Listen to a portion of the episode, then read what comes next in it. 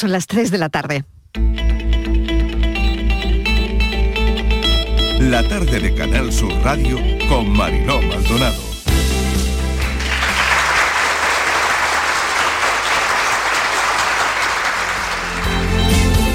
La gran pregunta es cómo llegar a una mujer que está sufriendo esa violencia y es que mm, aparece además en un entorno rural, ¿no? Bastante pequeño, pues las mujeres tardan una media de 6 a 8 años en dar el paso, en denunciar, en contarlo siquiera a alguien del entorno, pero es que eh, para las mujeres mayores de 60 años y en un entorno rural, pues tardan una media de 20 años. Cese y rectifique su posición, porque creo que no es bueno para España el que hasta incluso la imagen del principal partido de la oposición quede dañada ante las instituciones europeas. ¿Qué es lo que está ocurriendo? Y creo que eso es algo que se puede evitar.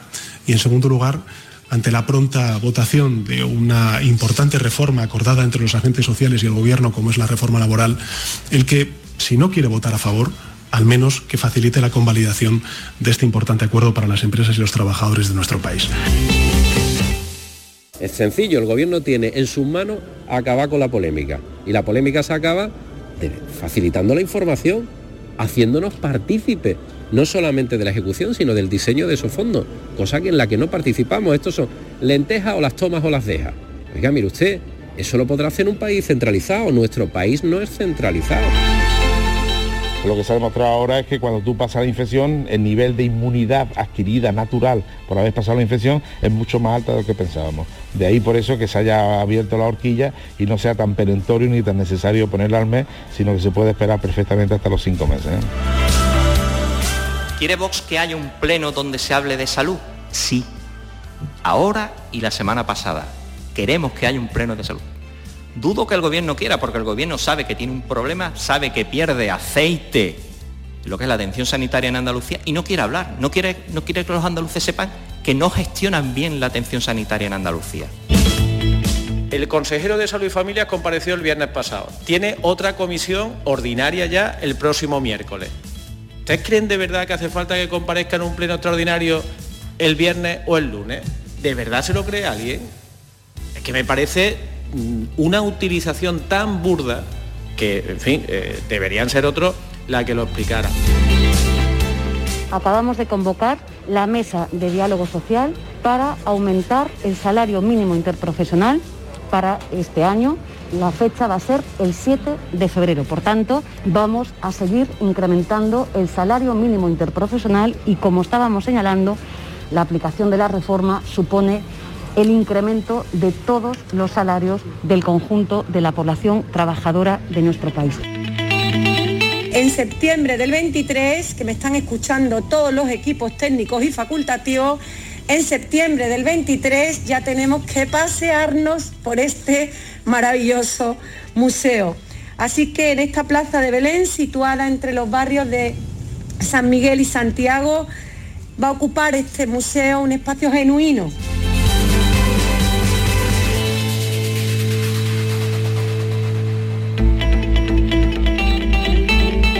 La tarde de Canal Sur Radio con Mariló Maldonado. Son parte de los sonidos del día, ¿qué tal como están? De lo que se habla hoy en nuestra línea de audios, una selección, los protagonistas de la actualidad y todo lo que ha ocurrido hasta esta hora, aviso por temporal y 10 centímetros de nieve en Calar Alto, en Almería, días invernales, buena noticia.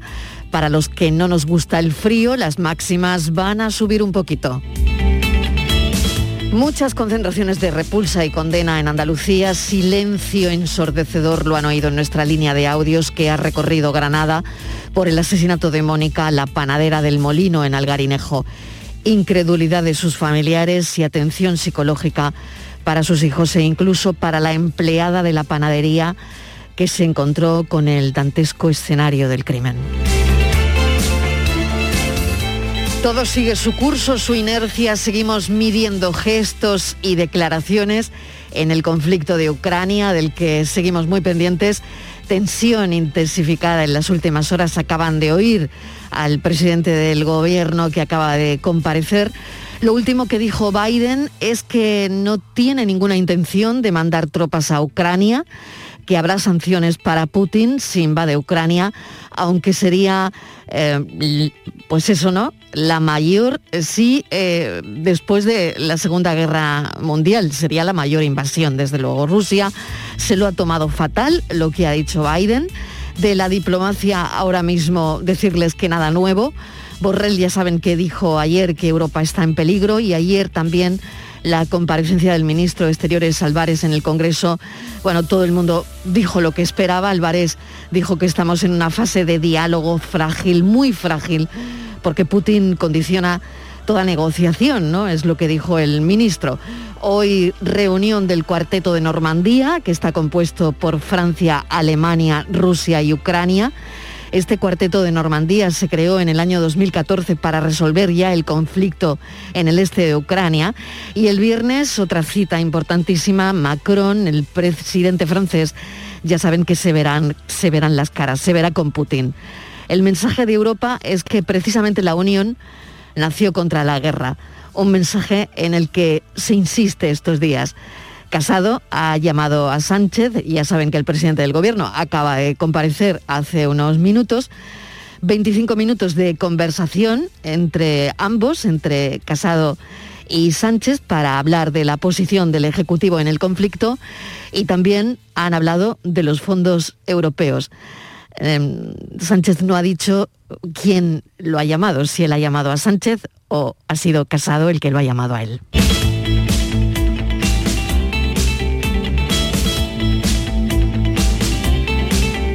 Que por otro lado es lo de menos, lo importante la unidad. Omicron representa el 90% de todos los casos de coronavirus en el mundo.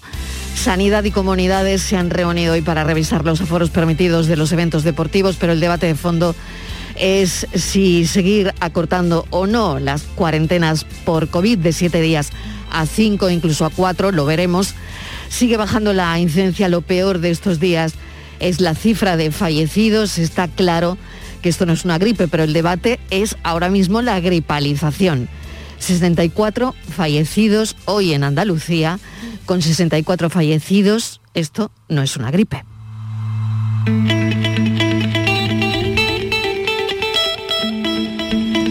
El comité de expertos se reunía este miércoles para decidir si prorroga más allá de enero el pasaporte COVID en Andalucía y lo ha aprobado. Ha aprobado pedir la prórroga hasta el 15 de febrero, también levantar límites horarios en los niveles de alerta 1 y 2, además de una guía de recomendaciones de cara a Semana Santa para costaleros, hombres y mujeres de trono.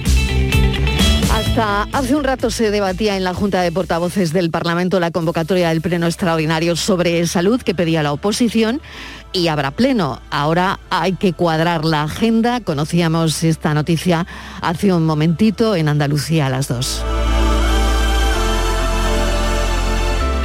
Letrados de la justicia, hoy huelga, hay 800 en Andalucía y reclaman mejoras salariales y laborales. El seguimiento en todo el país es de un 70%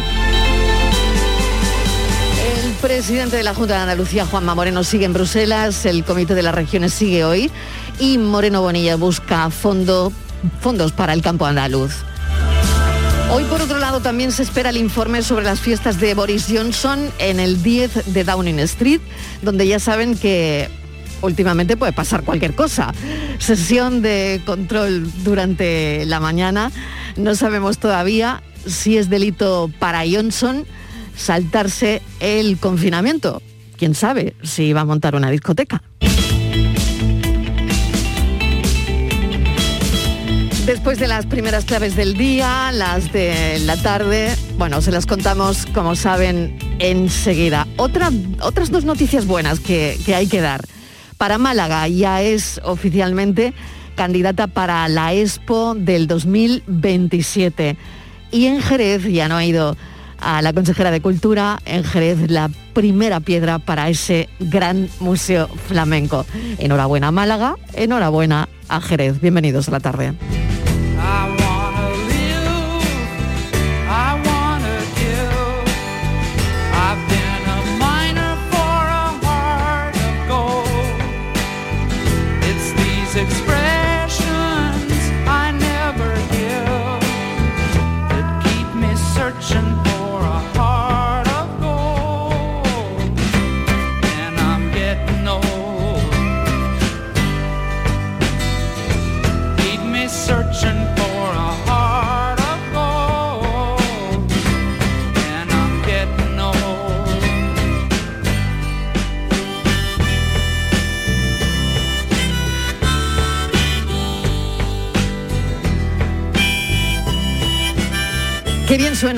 Neil Young a esta hora. Eh, bueno, los que sean de la quinta de Neil Young y, a los demás, bueno, pues también no- nos encanta su música. ¿Y saben lo que ha ocurrido? Por eso hemos elegido esta canción hoy en la actualidad. Ya saben que Spotify es una plataforma de música y podcast. El cantante Neil Young ha dicho que quiten su música de ahí, que se va, que no quiere que ni su nombre ni su música estén en esa plataforma porque el podcast que ahora se escucha más en Spotify es el de un negacionista que tiene 11 millones de seguidores, se llama Joe Rogan, comentarista de artes marciales, es deportista, ha entrevistado a Elon Musk fumando marihuana durante la entrevista. Este tipo hace cosas así, ¿no? Hace cosas de, este tipo que les estoy contando. Pero bueno, y, y ya saben, eh, hay gente que no eh, le gustan esas mezclas. Así que Neil Young ha pedido que quiten su música de ahí. Lo ha pedido además a su discográfica. Sabemos que Spotify no tiene ningún protocolo todavía de desinformación, así que se pueden difundir noti- noticias falsas o inexactas. Cientos de médicos de todo el mundo también han pedido a la plataforma Spotify que asuma responsabilidades sobre lo que dice.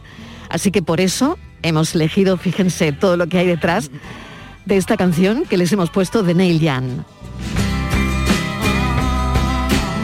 Lógico que este hombre no quiera compartir cartel con negacionistas, ha dicho O'Rogan o yo.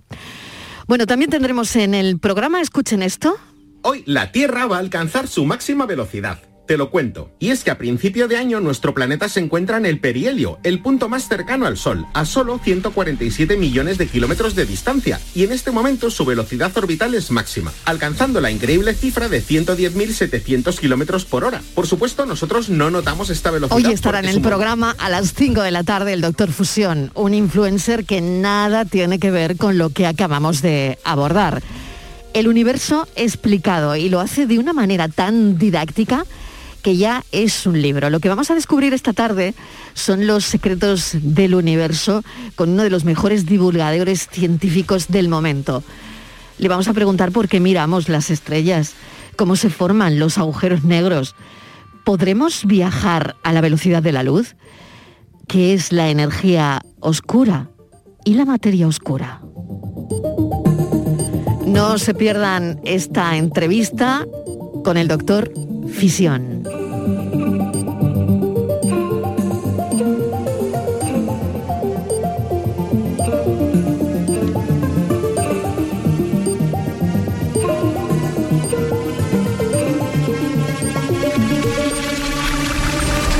Tres y casi 15 minutos ha sido desde luego una semana de muchísimos sucesos, sucesos que nos han puesto el vello de punta. Entre ellos hay uno que nos llamó poderosísimamente la atención, el del exconcejal del PSOE en el Ayuntamiento de Granada, José Miguel Castillo Higueras, que murió después de sufrir un atraco en plena vía pública en la capital granadina. Hoy en todas las televisiones se han visto imágenes, desde mi punto de vista, tremendas. Mesa de redacción, Estíbaliz Martínez, ¿qué tal?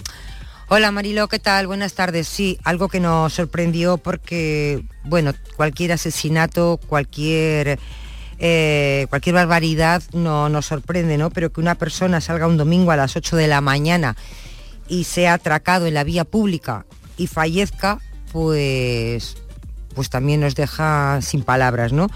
Hay una investigación abierta para esclarecer lo sucedido, así que pocas cosas eh, han salido. Y por el momento, Mariló, lo que no hay son detenciones, no se ha detenido a nadie. Y esto ocurría el domingo. Y ayer, Mariló, otro asesinato, el primer asesinato machista de este 2022 en Andalucía, ¿no? en ese pequeño municipio granadino, lo escuchábamos en, en esa batería de audios en Algarinejo veíamos cómo ese hombre eh, asesinó a su mujer y después eh, se suicidó.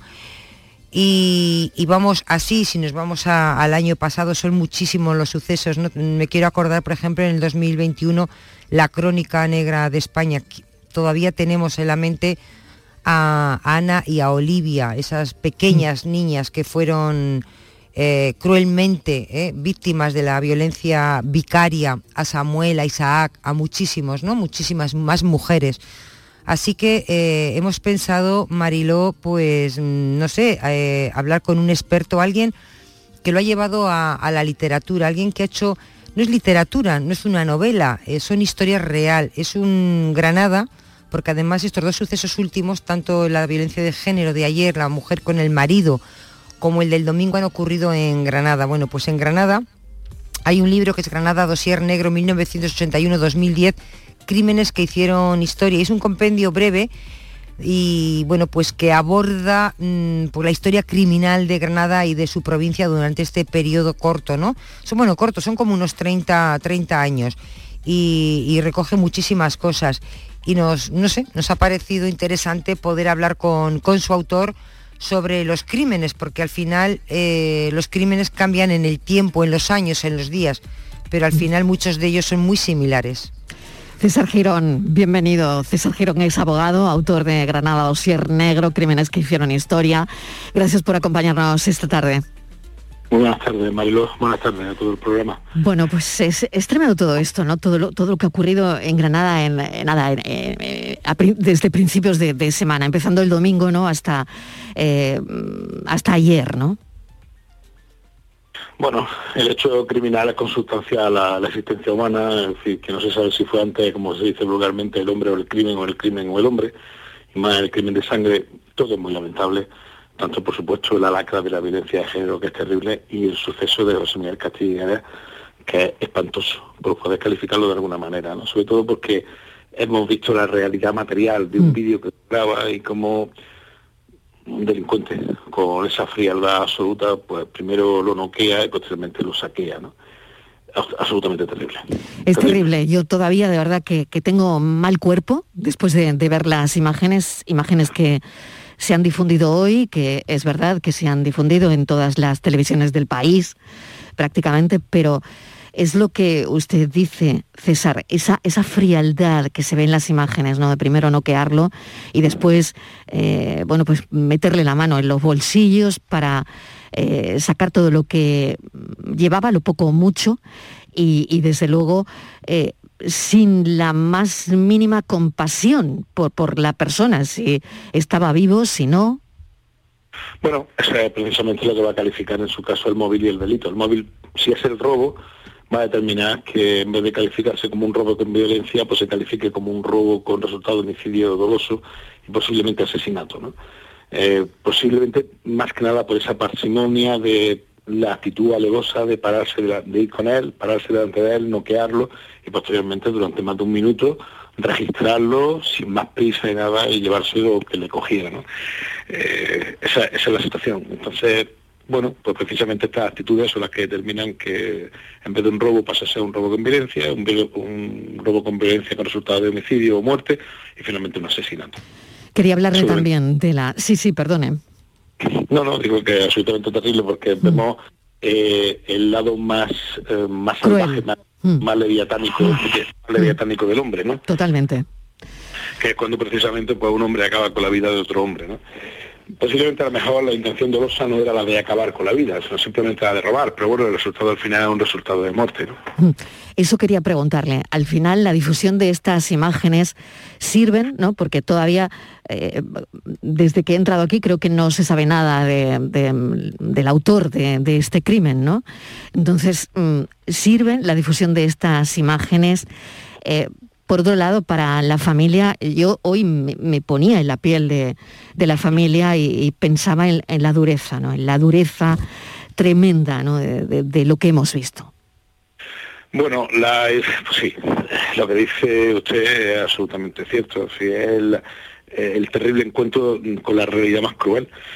Las imágenes están circulando desde el mismo domingo. ¿eh? Primero estaban en colocar algún tipo de página o algo y después... Sí, yo las he visto hoy, claro. Mm. Y el vídeo ha circulado. Entonces, mm. el vídeo da para muchos, da para analizar tranquilamente. A mí lo que me sorprende es que la, los investigadores de la policía mm, no tengan más imágenes, deben de tener bastante más imágenes, bastante más proximidad, porque cuando el agresor abandona el cuerpo prácticamente inerte de José Miguel Castillera y se va nuevamente por la calle Padre Alcover hacia arriba y, coge por la calle Fraile en dirección a San Antón, ahí habrá otras cámaras de distintas tiendas, de distintos lugares, porque es un lugar muy concurrido, que lo hayan, que hayan cogido imágenes. Por tanto, mm, mi sorpresa es que todavía no haya sido detenido, pero mm. creo que no tardará mucho. No tardará mucho, Estivaliz. Sí, yo le quería hablar en general eh, de, los de los asesinatos, eh, en nuestro país. Usted ha trabajado eh, durante 30 años muchísimos casos. se ha centrado en Granada, pero bueno, es un estudio que puede servir para un análisis, ¿no?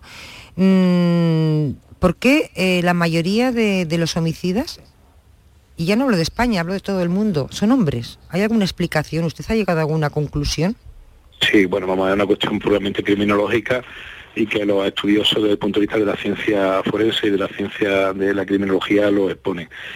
Simplemente hacer la matización. Yo tengo publicado dos libros, este es el segundo, sobre el dossier negro de 1981 a 2010, pero hay otro que es 1880 1980, que es Crónica Negra y Dossier Negro, si son 120 o 130 años de historia criminal de Granada. Eh, las pautas del, dice Rainer que nadie sabe por qué un hombre en un momento dado se convierte en un, en un feroz criminal. Eso es algo que forma parte de, la propia, del propio cerebro humano y no sabe uno las circunstancias. Es verdad que es, matan más los hombres que las mujeres, comillas. Matan más de determinadas circunstancias, el hombre tiene una, una posición, una naturaleza más fuerte, más agresiva, por propia definición, eh, propia definición natural, que la mujer. Pero eso no significa que las mujeres no maten, las mujeres también matan, incluso hay algún estudio publicado donde dice que ellas matan mejor. Si ellas matan de manera mucho más sutil, más suave, y de ver en algunas ocasiones los crímenes más terribles pueden cometer las mujeres. Pero es verdad que desde el punto de vista de la estadística criminal, pues casi a lo mejor un 60 o un 70% aproximadamente el 70% eh, son crímenes cometidos por, eh, eh, los hombres que, y el 30% restante por las mujeres.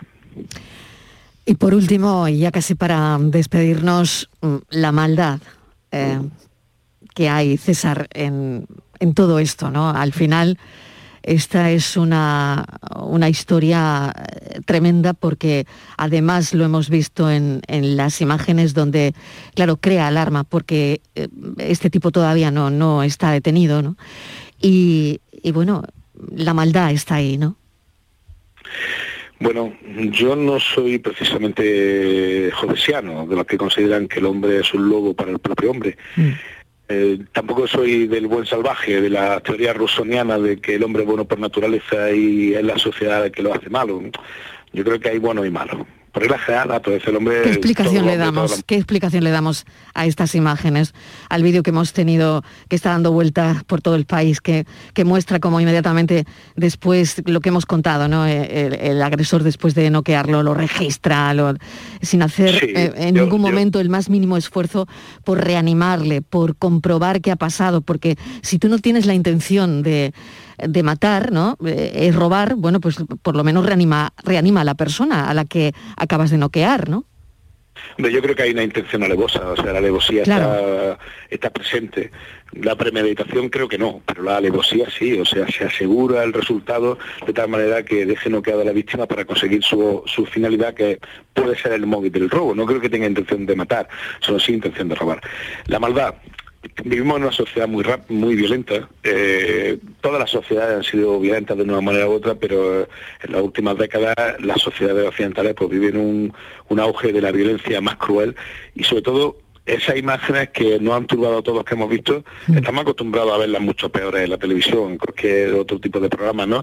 Y la vemos como una cuestión como con normalidad, cuando lo que está sucediendo es una cosa absolutamente terrible la maldad, es decir, es consustancial a la naturaleza humana. No, yo creo que la maldad es consustancial a determinados comportamientos humanos. Y el comportamiento humano en este caso es un comportamiento alevoso de tratar de eh, actuar sobre una persona para asegurarse un resultado que puede ser el robo, que es lo que determina finalmente, pues, desgraciadamente, el asesinato o el homicidio. En este caso, bueno, yo creo que la persona que comete la agresión sobre José Miguel Castilleguera es un auténtico criminal, mm, sea por un criminal de robo o sea por un criminal de un delito contra las personas, contra de asesinato. Pero en cualquier caso es un criminal y la maldad está ahí. todo el mundo no es exactamente igual, todo el mundo no es bueno, yo siento de tener que decirlo, en la gran mayoría de los seres humanos pues somos, somos, son buenos, y por supuesto hay una parte de la sociedad porque está dañada, son sociópatas y en definitiva pues crean un, eh, situaciones como las que hemos visto, de una maldad extrema, hasta el punto que como usted muy bien dice, pues que está la persona tirada en el suelo y con una parsimonia absoluta, con una tranquilidad absolutamente pasmosa, que yo creo que es lo que más impacta del vídeo. Sí, estoy de acuerdo con usted, estoy de acuerdo con usted, impacta muchísimo eso, mucho. Yo creo que sí, yo creo que eso es lo que más impacta, porque se ha tratado de decir también estos días eh, que había una serie de ciudadanos que pasan y no hacen nada. Bueno, lo que se ve en el vídeo... También lo he oído. Mm. Se ve en el vídeo completo, se ve una chica que va a entrar en la calle y ve que está la situación. Bueno, yo comprendo que una chica joven pues, pues trate de evitar esa situación y otra persona que pasa que yo creo que no se fija en la situación. Pero bueno, mm, no es la primera situación en que hemos visto que se está agrediendo a alguien en la calle, se está atacando y la gente mira por otro lado. Mm. No porque no sean solidarios o no seamos solidarios, sino realmente pues porque realmente la gente tiene miedo. La situación es una situación de mm. violencia social importante. No quiero decir que estemos en una situación de estadística de una violencia como puede ser en la sociedad americana o algunas sociedades anglosajonas, pero realmente pues no estamos acostumbrados a ver ese tipo de hechos en nuestras ciudades siempre han pasado, pero con esa situación, con esa maldad, esa frialdad, esa alevosidad y esa situación de absoluta impunidad, al final, que se produce la agresión a José Miguel Castillo y, posteriormente el robo, pues lo hemos visto muy pocas veces. César Girón, le agradezco enormemente. Vamos a agendar su, teléfono. Es la primera vez que hablamos en, en, el programa, pero ya tenemos su teléfono y volveremos a contactar cuando tengamos que hablar de estos asuntos. César, mil gracias. un placer soy letrado de la comunidad autónoma de profesión, llevo treinta y tantos años en el ejercicio profesional del derecho y me gusta la criminología y he publicado distintos libros y distintos estudios sobre temas criminológicos, con lo cual en definitiva pues, pues estoy eh, bueno, estoy a su disposición y muchísimas gracias por haberme invitado. Muchísimas gracias a usted. César Girón es abogado, como él mismo nos ha contado, autor de Granada Dosier Negro, de otros títulos, crímenes que hicieron historia y nos ha comentado bueno, pues lo que a lo que queríamos ponerle nombre después de, ver ese vídeo que nos ha vuelto del, revés, ¿no? Y yo no he dejado de pensar ni un momento en, la familia, ¿no? En, la familia de José Miguel, ¿no? Que, están viendo esas, esas imágenes, ¿no? Es tremendo, ¿no? Las imágenes son brutales.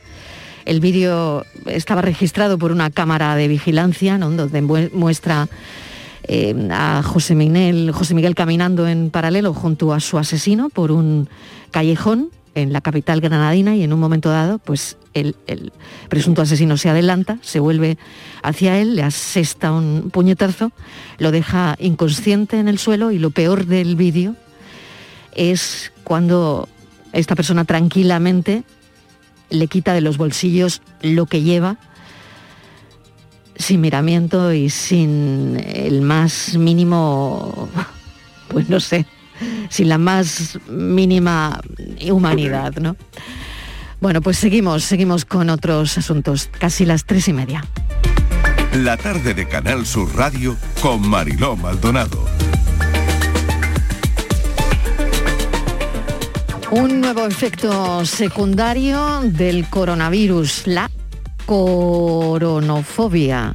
Coronafobia, es difícil la palabra, Estivaliz, ¿no? El miedo al contagio, em, de que todo esto desemboque en otra historia, ¿no? Y al final la cabeza se nos vuelve del revés también con esto, ¿no? Coronafobia. Sí, coronafobia, sí es, Marilo. Ya no lo venían advirtiendo los profesionales, son, es mucho más de dos años de pandemia y lo que está pasando es que pasa factura, pasa factura a la gente, a la sociedad y pasa factura también a los problemas de salud mental, Mariló, que se han agravado y algo que en este programa se ha comentado ya en varias ocasiones y ha surgido una nueva fobia provocada precisamente por eso, por un miedo extremo a ser contagiado por el COVID, la coronafobia.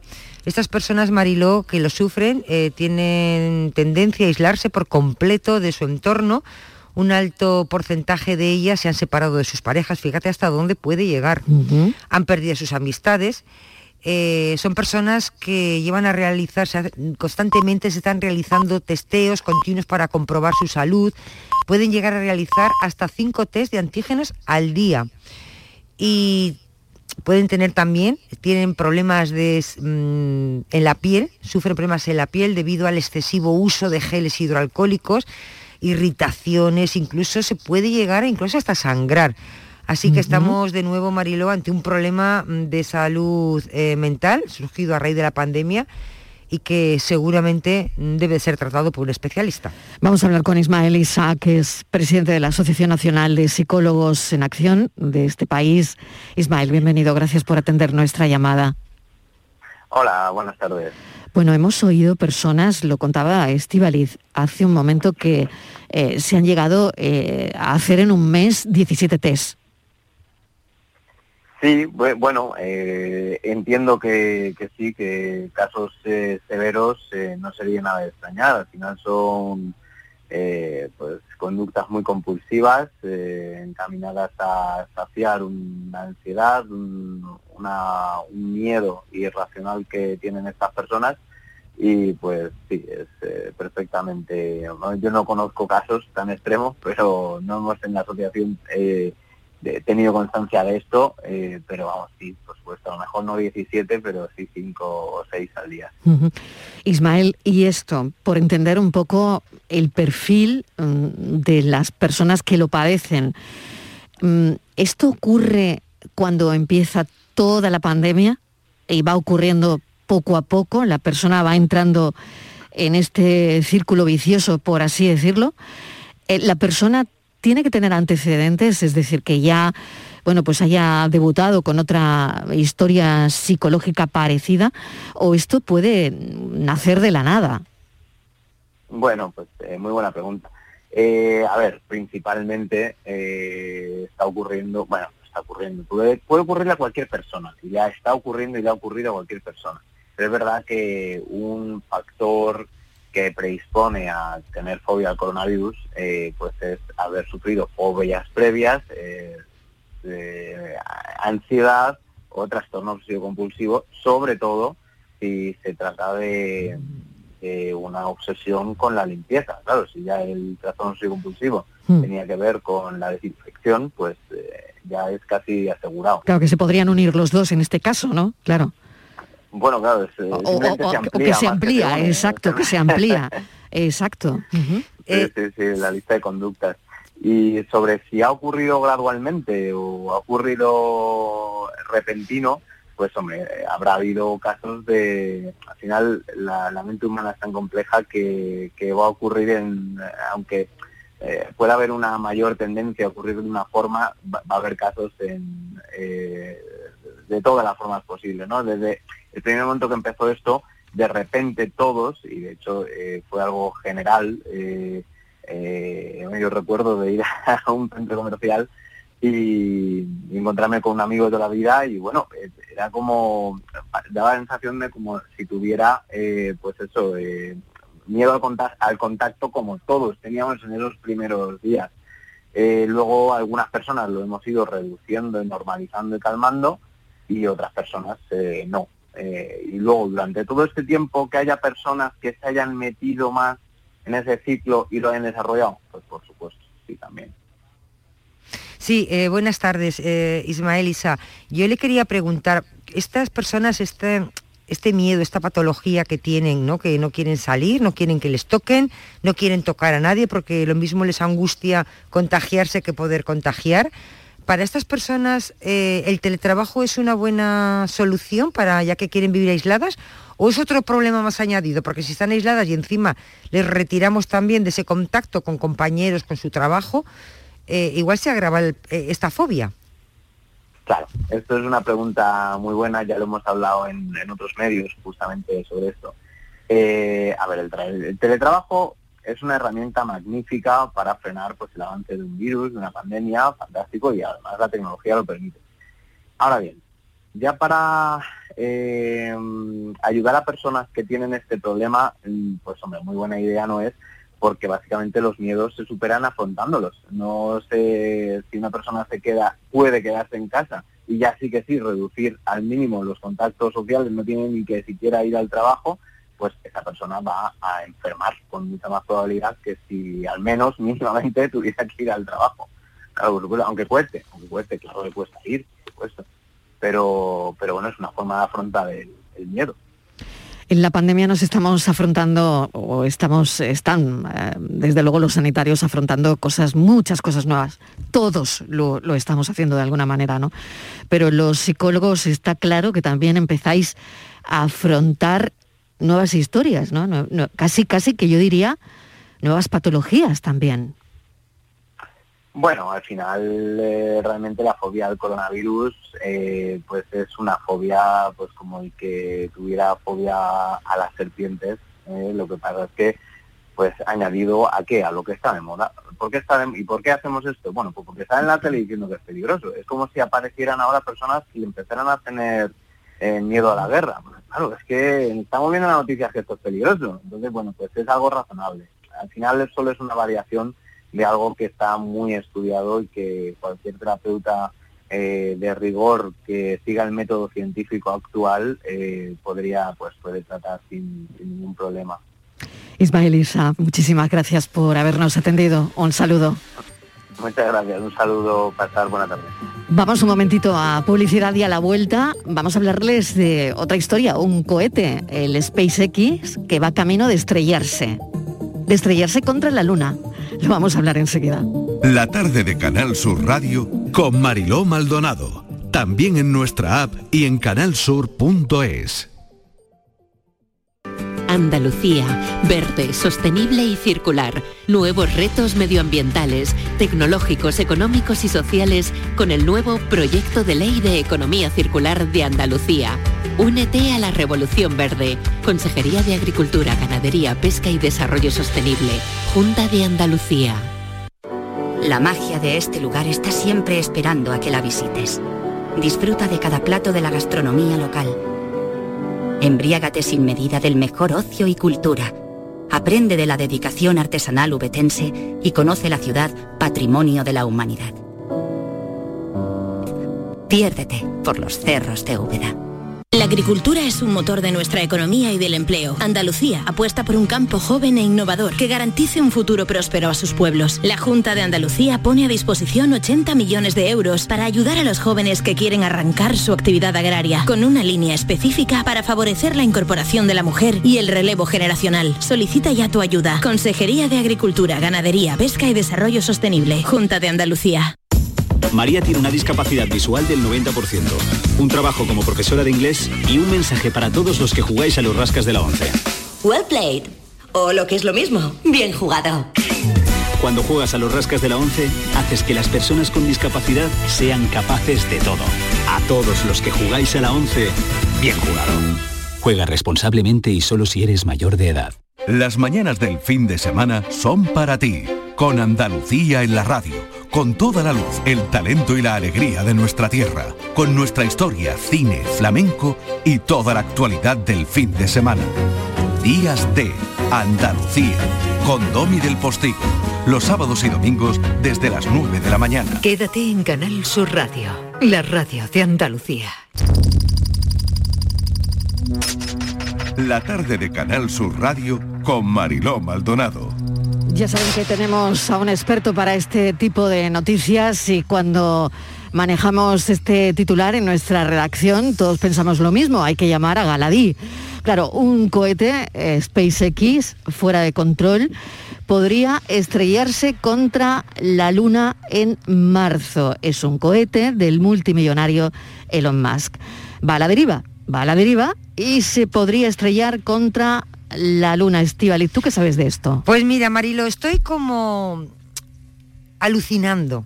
Porque resulta Nunca mejor yo, dicho. yo no sé, yo no sé si los multimillonarios les da por jugar y mandar, ahora no lo va a contar el invitado, cositas al, espacio y pasa lo que pasa. Porque resulta que este señor eh, lanzó el cohete, supone multimillonario para tener un cohete hay que tener mucho dinero, en el 2015. Lo lanza desde Florida, ¿vale? Y se va a las profundidades del espacio.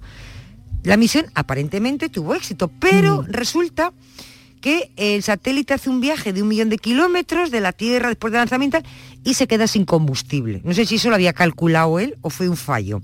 Y además el cohete tampoco tiene energía suficiente para escapar de la atracción gravitatoria del sistema Tierra-Luna.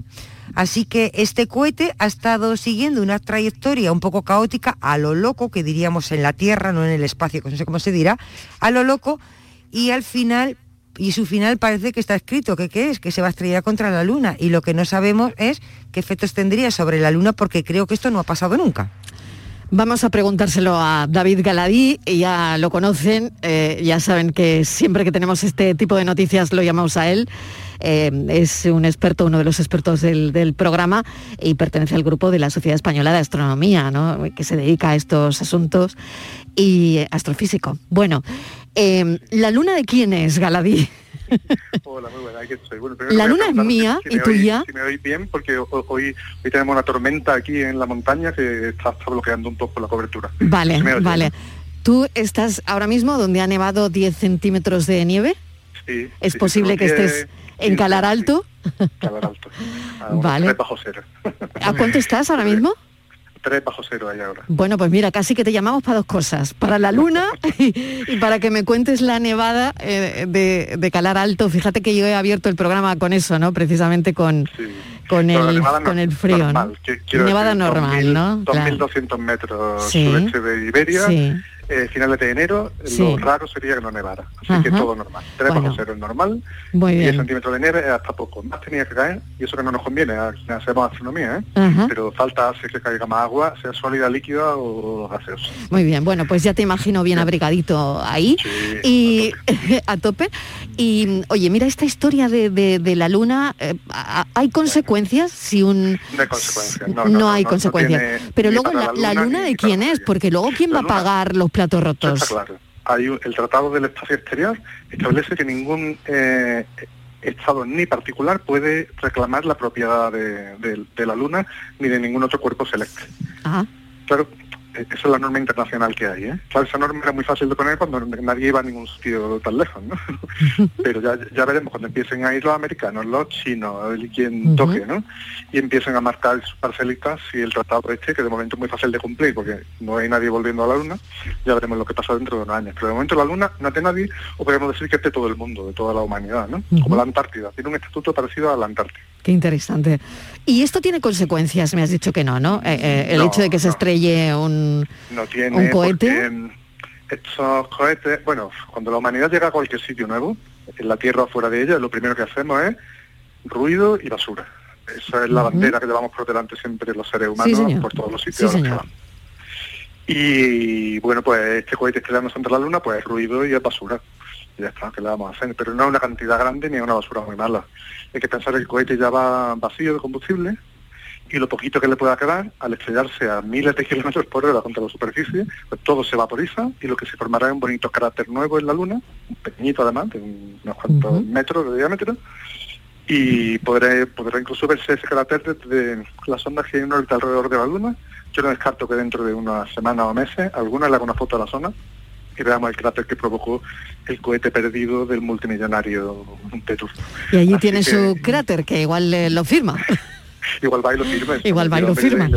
Madre mía. Estivali, yo no sé si tienes alguna historia yo, más. Yo, eh, hola Galadí, buenas tardes. Hola, yo, la verdad, que estoy un poco sorprendida porque no sé si, si debemos de seguir investigando y creciendo, porque yo que ya los multimillonarios estén jugando, porque me parece que esto es para ellos como un juego, una diversión, esto cuesta muchísimos millones, millones de dólares para que uno coja un cohete como que estuviera en un parquecito con un juguete con un juguete y lo tire al espacio. Claro, es que eh, como esto se ponga de moda, que parece que ahora mismo a casi todo les ha dado por mirar al espacio, yo no sé lo que va a pasar. Alguien les tendrá que decir a esta gente, por muchos millones que tengan, que al espacio no se tira nada, no se echa nada. Lo primero que tengo que decir es que, el, el- que, que so- que sobren trozos de cohete y se queden por ahí dando vueltas es normal. Pensad que para poner en órbita una cosa, el satélite es pasar, una nave tripulada, un satélite de comunicaciones, eh, cualquier cosa, ¿no? Hay que empujarla con el cohete, pero el cohete se va cayendo por trocitos. No sé si lo habéis visto, por ejemplo, cuando despegaban los transportadores espaciales, a los dos minutos se desprendían dos cohetes de los lados, ¿no? O sea, la parte que le da el primer empujón cae al océano. Hay que tener cuidado con eso y que donde caiga no, no ensucie y sea algo limpio, ¿no? Bueno, el- la primera fase. Luego va la segunda fase y al final el último trocito de cohete que queda le da el último empujón a la nave, pero el cohete también se queda por ahí y no hay nada que no, no- no se puede evitar. O sea que por cada satélite que ponemos en órbita, cada cosa que mandamos al espacio, se queda un trocito de cohete, la última fase, el último trozo, se queda por ahí perdido como basura espacial. Eso es inevitable. Lo que hay que hacer es eh, lanzar cosas solo cuando sean necesarias. ¿no? Claro, claro. Luego, ¿qué pasa? Porque hay- en este caso, al señor Musk, pues el cohete se le quedó por ahí dando de vuelta y ha dado la casualidad de que se le quedó de manera, pero que esto estaba previsto, ¿eh? O sea, esto no es un descontrol, es lo normal. Sa- satélite fue a donde debía y el último trozo de cohete se quedó por ahí. Lo raro es que va a acabar dando con la luna por casualidad. Y al señor estaba previsto. y al señor Max este no se le pueden pedir responsabilidades, es decir, oiga, mire usted, todo esto con esto que cueste, claro, no se le No. pueden pedir responsabilidades. Ni que No, asuma ahora no, dinero, nada, no nada. O sea, que ellos fabrican, algo- participan en, en la, en la construcción de cohetes, lo pasan muy bien tirándolos al espacio y ahora que sea lo que lo que sea. Eso, y la basura para, para el que venga detrás. Eso. Efectivamente. Y aquí estamos, y estoy de acuerdo contigo totalmente en que esto, en esto habría que poner algo de orden. ¿eh? Mm. Pensad que cuando las primeras personas subieron al Everest, pues iban con sus bombonas de oxígeno, eh, llevaban envoltorios de comida, incluso hacían sus necesidades por allí, y bueno, pues no pasaba nada porque eran cuatro gatos y bueno, podemos pensar que las cosas se acaban deshaciendo en el ambiente. Pero ahora que van miles de personas cada semana al Everest, ya no vale eso de que tú lleves tu bombona de oxígeno y la tires en cualquier cerro Claro, por allí. claro. Por ahí una normativa, ¿no?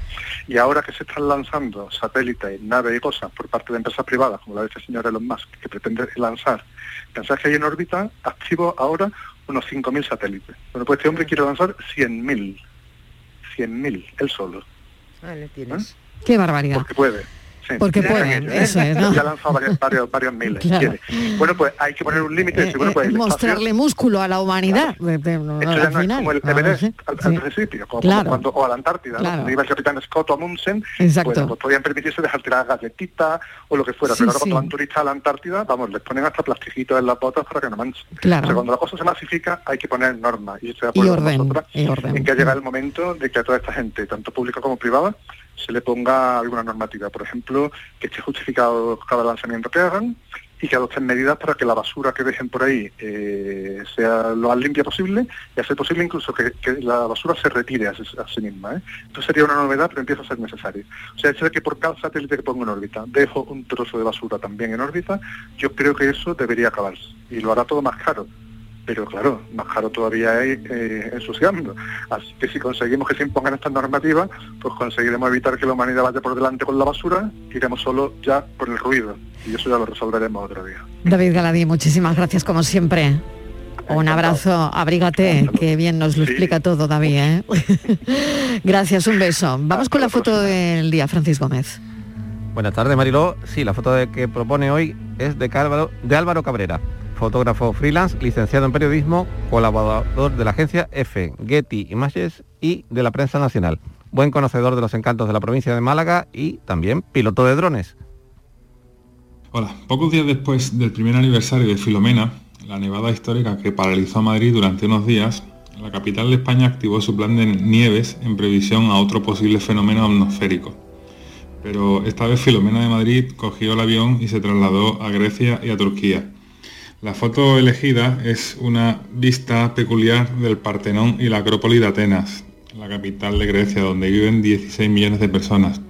Todo está cubierto de nieve y seguro que tardarán unos días en volver a la normalidad. La foto es del fotógrafo griego Aris Messinis para la agencia AFP. El nombre elegido para la tormenta es el de Elpida, que significa esperanza. Aquí en Málaga y en toda Andalucía mantenemos la esperanza de que llueva de forma amable para el campo, eh, es decir, de forma suave y continua. Es más que necesario. Adiós. Qué bien está eso, que llueva de forma amable, que nieve de forma Hace falta, a- hace amable y hace falta 10 centímetros, nos decía Galadid, que estaba en este momento en Calar Alto, en, en Almería, que había caído, pero claro, debería caer bastante más. La tarde de Canal Sur Radio con Mariló Maldonado. También en nuestra app y en canalsur.es. Vente a Dimarsa, ponte en mis manos y dile chao, dile chao, dile chao, chao, chao, empieza ya tu autoconsumo, nuestro petróleo es el sol. Di que sí. Únete al cambio. Dimarsa.es. Hola, ¿qué tal? Soy Sandy Rodríguez. Estoy aquí para deciros que este próximo domingo, 30 de enero a las 7 de la tarde, voy a estar en el auditorio Nissan Cartuja con mi obra Espíritu, una comedia para morirse de risa. Entra en la web de Auditorio Nissan Cartuja y saca tu entrada. No hace falta que te haga la Ouija, que el espíritu lo pongo yo. La mañana de Andalucía. Canal Sur Mediodía. La jugada local de Canal Sur Radio. Andalucía a las 2. El Mirador. Noticias fin de semana. Toda la información más cercana y que te interesa está en tu radio. Canal Sur Radio Sevilla. La radio de Andalucía. El programa del Yuyo. Un programa en el que nos gusta reírnos prácticamente de todo, con momentos muy surrealistas, historias imposibles y mis ocurrencias, claro. El programa del Yuyo. Disfruta del lado amable de la vida. De lunes a jueves desde las 10 de la noche. Quédate en Canal Sur Radio. La radio de Andalucía. La tarde de Canal Sur Radio con Mariló Maldonado. Estos son nuestros teléfonos 95 1039 105 y 95 1039 16. Para Andalucía Pregunta, que es como se llama este espacio dentro de la tarde, donde vienen expertos, abogados, para aclararnos algunas dudas. En este caso, hoy, ya saben, miércoles, comunidades y Rafa del Olmo. Rafa, ¿qué tal? Bienvenido. Muy buenas tardes, Marelo. ¿Qué tal, Estivalis? Hola Rafael, ¿qué tal? Buenas tardes. Hola, Tengo, Estíbaliz, ¿cómo tengo una cuestión porque hablamos mucho, siempre mucho, Mariló, de las cuestiones deontológicas, de las funciones deontológicas de Sí. muchas profesiones, pero nunca, por ejemplo, hemos hablado de la función deontológica de los colegios de administradores de finca. Es decir, Claro. Mariló, ¿qué garantía tiene, por ejemplo, una comunidad de propietarios? ¿no? Contratan a un profesional, a un administrador de fincas y un colegiado. ¿Qué garantías tienen de que esa, de que ese persona que han contratado es un profesional, de que funciona, de que no? Porque es algo que también necesitamos los vecinos, tener una garantía de esa Claro, persona claro. que va a llevar nuestra comunidad. Que no se vea ya con la práctica cuando sea tarde del Olmo. Eso es, así es. Así es, señora. Bueno, es una función importantísima, una funciones yo creo que más importantes que tanto la ley de colegios profesionales como la praxis diaria eh, eh, incardinan en los colegios profesionales. El, el ciudadano tiene que tener presente que cuando contrata con un profesional colegiado, eh, por imposición legal hay una comisión deontológica en el colegio que quiera que sea, en este caso en el Colegio de Administradores de Fincas, que va a velar por esa praxis deontológica. La deontología no hace referencia eh, a interpretaciones jurídicas, no hace referencia a, a- a cuestiones incluso penales, las penales se dilucidan en otro lugar, en el juzgado de lo penal, eh, o las responsabilidades civiles en los juzgados de lo civil. Sin embargo, hay unos criterios de carácter ético eh, que determinan cómo debe funcionar el profesional y esas son las que se, las que se ventilan en dichas comisiones deontológicas. Eh, los ciudadanos que contratan a otros profesionales, por ejemplo en el sector mío, que no forman parte de esos colegios profesionales, que no están colegiados, no van a, contar nunca con la eh, valoración, con el examen, con la instrucción de un expediente de la Comisión Deontológica, en este caso del Colegio de Administradores de Fincas de la ciudad en la que nos encontremos. Es decir, el ciudadano, el consumidor, va a estar mucho menos protegido cuando contrata con ese tipo de profesionales ajenos a los colegiados que cuando lo hace con un colegiado. Pero puede, Ese es un primer aspecto. pero, te- pero puede Sí. darse el caso de que sea un administrador de finca y que no quiera, por lo que fuera, estar colegiado. Bueno, Eso, eso puede darse, ¿no? No es obligatorio estar colegiado. Nosotros entendemos que la colegiación es obligatoria. La ley, eh, el- el- el- la, la- la normativa que regula nuestra función eh, establece que para obtener, que realizar, para poder realizar esta actividad, hay que estar incorporado a un colegio de administradores de Sí. fincas. Esa es una normativa anterior a la Constitución, pero vigente. Recientes resoluciones judiciales han vuelto a subrayar la vigencia de dicho decreto. Y por lo tanto nosotros defendemos esto. La verdad, ¿eh? una vez que se ha dicho lo que es lo que entendemos nosotros, la, exigencia normativa, es, que hay algunos profesionales que no están colegiados. ¿eh? Y ahí es donde el ciudadano debe distinguir entre la posibilidad de un control deontológico, profesional colegiado, y la imposibilidad de dicho control deontológico, profesionales no colegiados. De todas maneras, también me gustaría subrayar una cuestión. La ciudadanía está confundiendo, por eso habla- hablaba antes de cuestiones penales, cuestiones civiles o cuestiones de mera discrepancia inclusive. No se puede, no se debe presentar una denuncia ante un colegio de administradores o de cualquier otra porque el profesional no coge el teléfono. ¿eh? El índice de denuncias que estamos recibiendo en los colegios profesionales por motivos completamente ajenos a lo que es lo deontológico son numerosísimas. Y también, eh, bueno, por una parte existe una demanda social de control de, muchos aspectos, ¿no? entre ellos de, de, los aspectos profesionales, pero el ciudadano debe de ser consciente de que la deontología no tiene nada que ver con cuestiones como las que cito. Llamar a un profesional y que no se ponga al teléfono y se ponga a su empleado. Eso es una cuestión completamente distinta a lo que es la dimensión deontológica de la profesión. ¿Y eso cómo se soluciona? ¿Cómo se claro, resuelve? Claro, claro, buena pregunta, buena pregunta. Porque ese es un problema que existe en las comunidades, que llaman al administrador y el investigador no sabe nada. Bueno, vamos a ver. No todos, ¿no? No, no, todos, no todos. No, todos, no, podemos generalizar tampoco. No, hablamos de cuando dan problemas a los administradores. eso es, eso es. y además también hay que tener en cuenta que, primero, el profesional tiene derecho a organizarse, a delegar en sus colaboradores. Y en segundo lugar, que el nivel de demanda y de exigencia del ciudadano, del consumidor, o en este caso del comunero, es, es cada vez mayor, pero en algunos casos puede ser también desproporcionado. Eso también tenemos que ser conscientes. Y luego además hay cuestiones que, que van más allá de lo que estamos hablando, discrepancias de carácter jurídico que tienen que ser objeto, por ejemplo, de impugnaciones ante los tribunales, no pueden vehicularse a través de comisiones deontológicas, que vuelvo a insistir que lo que tratan son cuestiones de carácter ético, de carácter deontológico, pero no discrepancias de carácter jurídico. ¿eh? O sea, si un, ciudadano entiende que en una asamblea se ha adoptado un acuerdo que no es conforme a derecho, no le corresponde a la comisión deontológica valorar la actuación del profesional, si no hay ningún aspecto deontológico eh, que ventilar, sino al juzgado de lo civil, que será el que tendrá que valorar si efectivamente existe una causa de impugnación y si esa causa de impugnación da lugar al efecto que quiera que sea.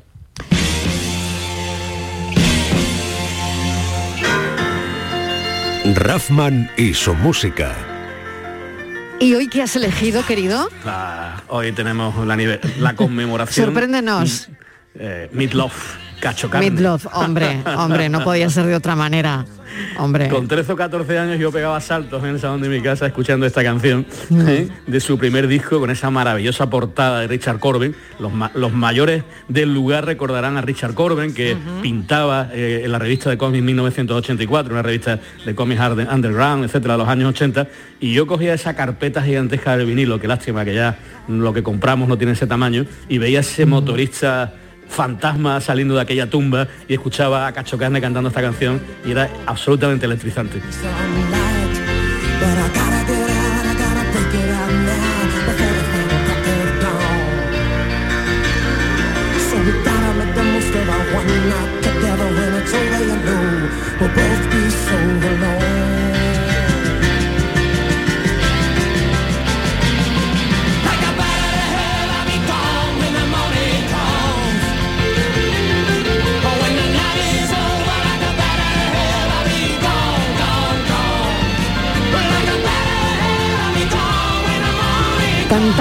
Que ha fallecido de COVID, desgraciadamente, ha sufrido complicaciones ¿no? que, derivadas de, la infección.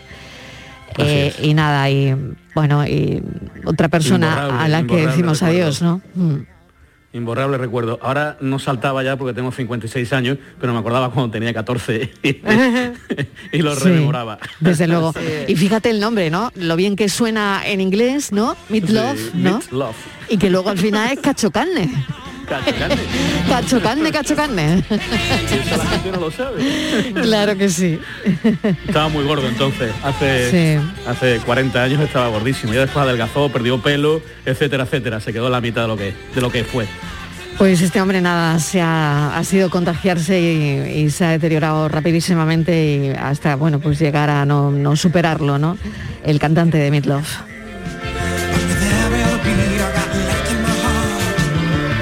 Ay, qué pena. ¿A cuántos estamos despidiendo, Rafa? ¿eh? Esto es terrible, ¿eh? De verdad. Bueno, conmemorémoslo y celebrémoslo invitando a, la gente joven, sobre todo, que no lo conocerán seguro, a que recuperen a Miss Love y recuperen su música brillantísima, las portadas de sus discos y la vibración de su voz. Rafael del Olmo, muchas gracias como cada tarde. A vosotros. Hasta luego, adiós, hasta ahora, Estivali. Nos tomamos un café enseguida.